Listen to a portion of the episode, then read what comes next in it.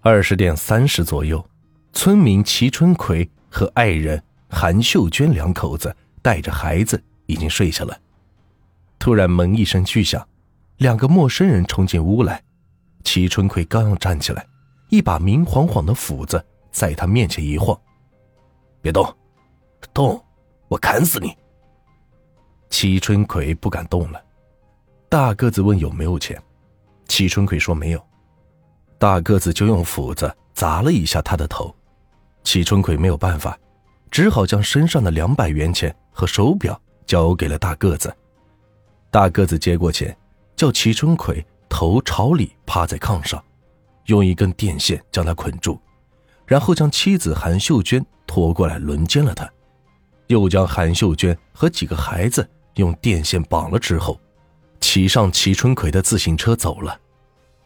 两人没走多远，又来到了肖运全家。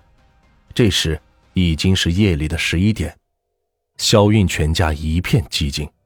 肖运全住东屋，他的妻子高云秀住在西屋。大个子一脚踢开房门，朝高云秀的西屋闯去。巨大的踹门声将高云秀惊醒，可他还没有搞清楚是怎么回事，屋里的灯就被人点亮了。一把明晃晃的斧子向他头上砸来，很快，高云秀就倒在了血泊之中。东屋，肖运全已经被小个子用菜刀逼住，大个子闯进来，用绳子将肖运全捆住，两个人是翻箱倒柜，只找了四元钱就逃走了。逃跑的路上，两人忽然看到还有一家灯仍是亮着，就冲进了院子。这是村民齐武昌的家。当天晚上，齐武昌夫妇和他们两个妻妹正忙着干缝纫活，突然大门被人踹开，两个男人闯了进来，立即将齐武昌打晕。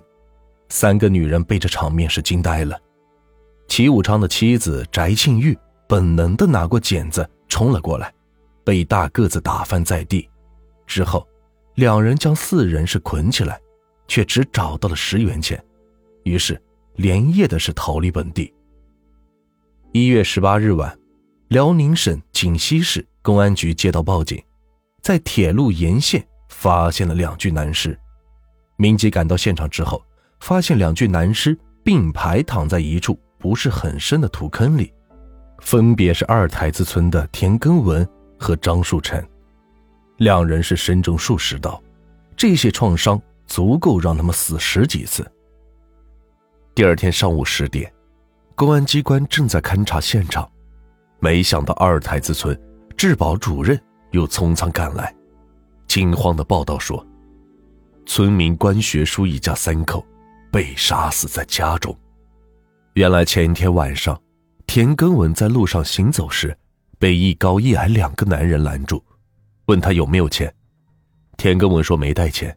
就被二人是刺伤腿部，正巧这时，村民张树成骑车路过，两人就逼着张树成用自行车驮着田根文，向远离公路的田间走。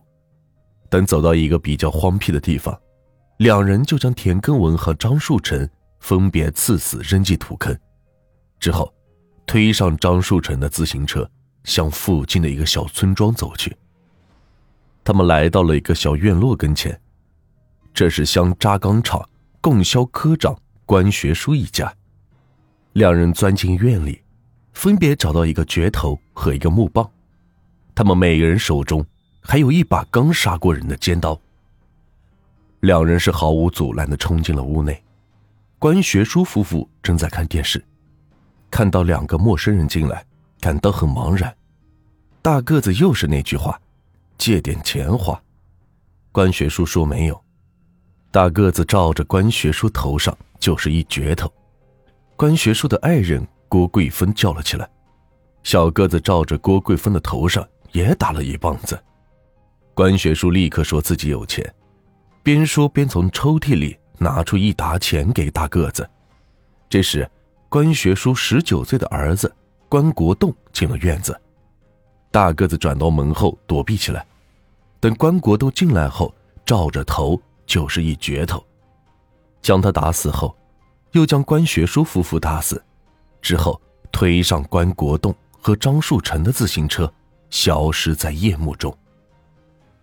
一月二十一日晚，辽宁省营口市山上村突然出现了一高一矮两个黑影，他们来到村子边上一处独立的住户门前，这里是赵克礼家。赵家门前挂着一把镢头，大个子顺手把它摘了下来。两人发现门是从里边插着的，就合力拽住一扇门，一下子把门给拽了下来。进到屋里，打开灯。这时赵克里已经从被子里坐了起来。高个子问：“你们家有钱吗？”赵克里说：“没有。”紧接着忙改口说：“有。”掏出一百多块钱递了过去。大个子问：“还有吗？”赵克里说：“没有了。”这刚说完，头上就挨了一下。接着，大个子又把赵克里的妻子、六岁的儿子、十三岁的女儿和十岁的外甥女都打翻在床上。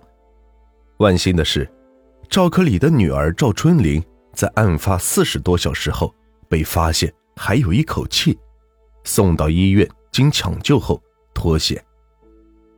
从赵克里家出来，两个恶魔是反锁了房门，沿着村路走了两百多米。小个子忽然拉着大个子说：“这一家好像挺有钱。”大个子停住脚步，他发现这家人的院墙是砖砌的，院门是铁的，就拿着赵克礼家的那把镢头，从院墙翻了进去。房门是插着，他们用力把门踹开。小个子奔向左边大屋子，大个子走向右边的小屋子。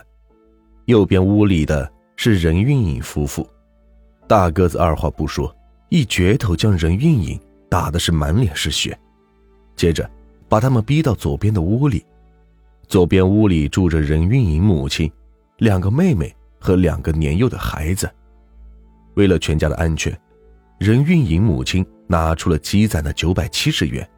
他们又逼着任运颖拿出了家里的五千元钱，拿到钱后，他们用被罩撕成了布条，将全家是绑了起来。接着，两个恶魔将任运颖未结婚的妹妹任玉洁逼到右边的屋里。虽然任玉洁说自己是来了例假，但两人还是残忍的将她轮奸。